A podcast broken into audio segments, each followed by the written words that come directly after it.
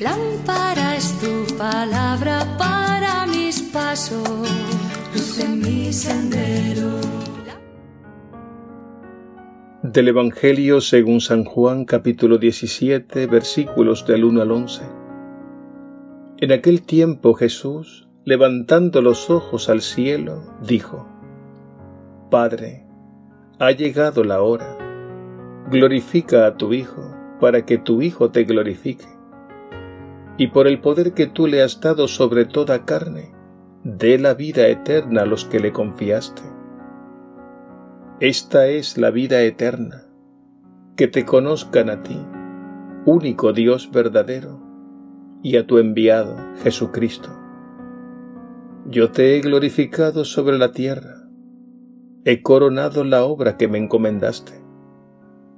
Y ahora, Padre, glorifícame cerca de ti con la gloria que yo tenía cerca de ti antes que el mundo existiese. He manifestado tu nombre a los hombres que me diste en medio del mundo. Tuyos eran y tú me los diste, y ellos han guardado tu palabra. Ahora han conocido que todo lo que me diste procede de ti, porque yo les he comunicado las palabras que tú me diste y ellos las han recibido y han conocido verdaderamente que yo salí de ti y han creído que tú me has enviado. Te ruego por ellos, no ruego por el mundo, sino por estos que tú me diste y son tuyos. Sí, todo lo mío es tuyo, y lo tuyo mío, y en ellos he sido glorificado ya no voy a estar en el mundo, pero ellos están en el mundo, mientras yo voy a ti. Palabra del Señor. Gloria a ti, Señor Jesús.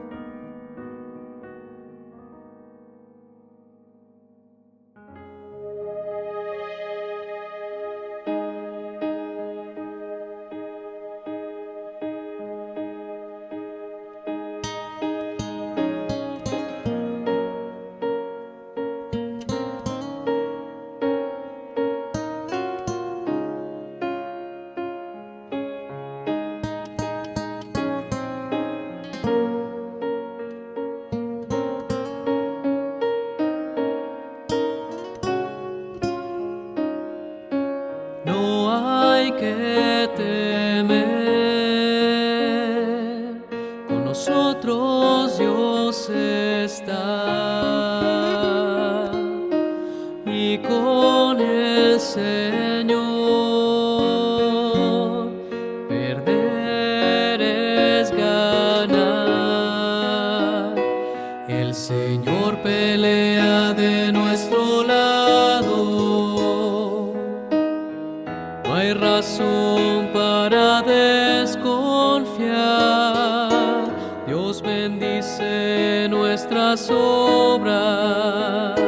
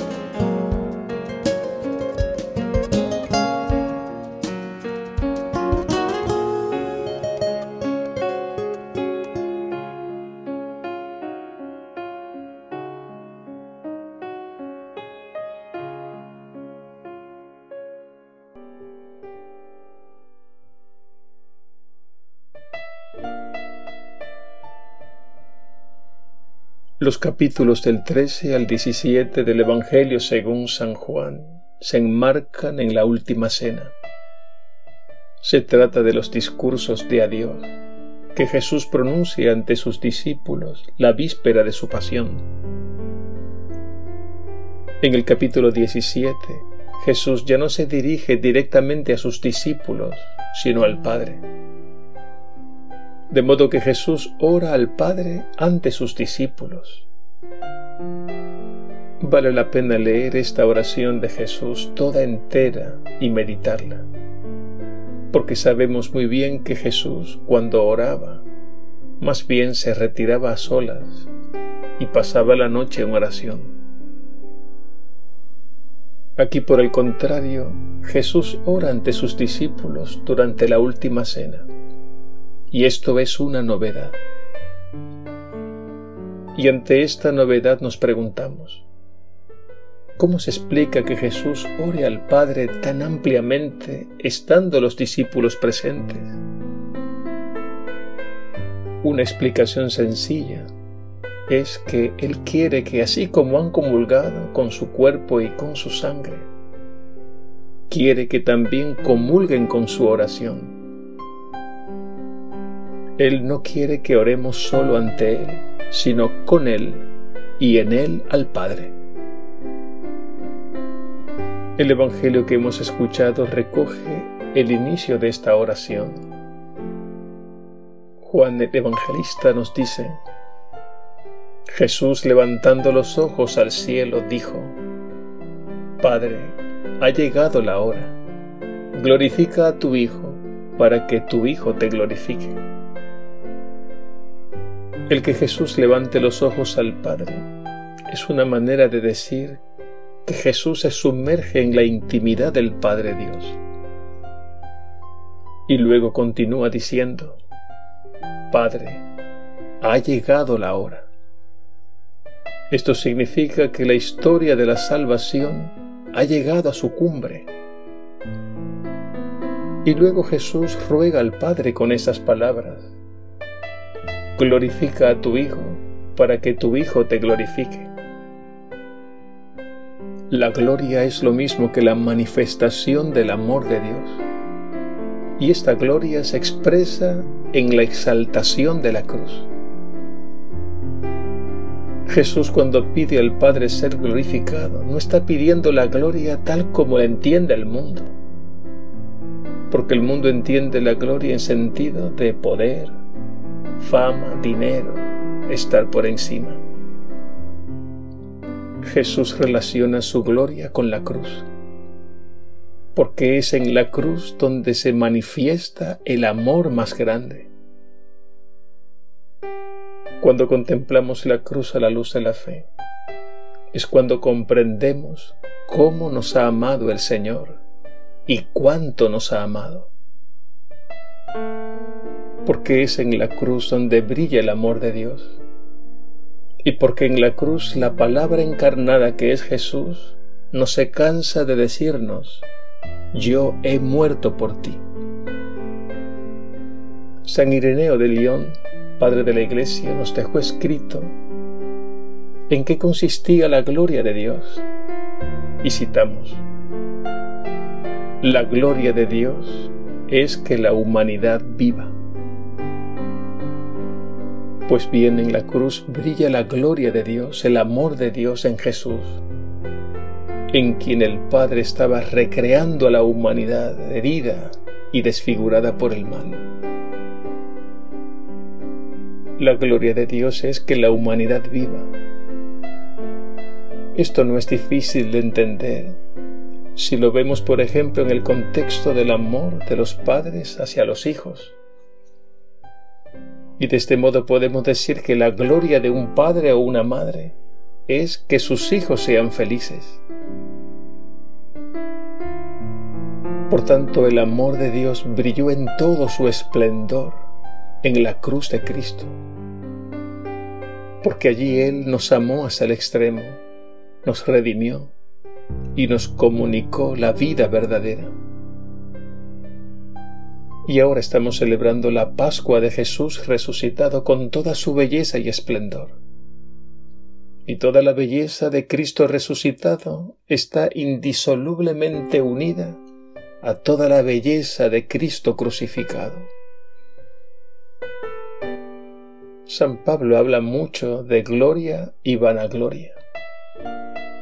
En la carta a los Gálatas, capítulo 6, versículo 14 dice, Dios me libre gloriarme, sino en la cruz de nuestro Señor Jesucristo, por el cual el mundo está crucificado para mí y yo para el mundo. La verdadera gloria está en la cruz de Jesús, no lo olvidemos. Todo tiene que pasar por la cruz.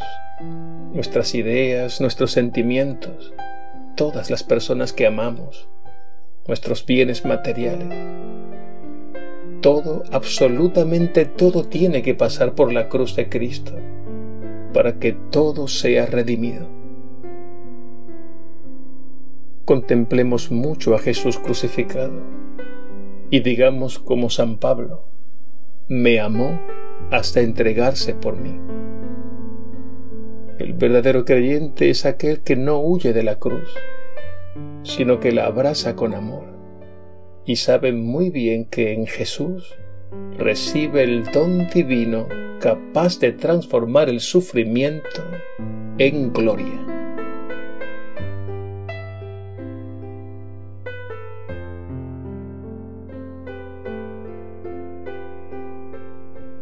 Jesús resucitado en tu cuerpo glorioso llevas los estigmas de la pasión, para que nunca olvidemos la importancia de tu sacrificio redentor. Gracias Señor por tu cruz. En ella nos amaste sin medida. En ella nos redimiste derramando tu sangre. Y en ella nos hiciste a todos hermanos e hijos de Dios. Y gracias Señor, porque mi cruz unida a tu cruz, se convierte en una sola cruz, en la que solo brilla la gloria de Dios, el amor de Dios. Alabado seas Jesús resucitado, Dios y Señor nuestro. Amén.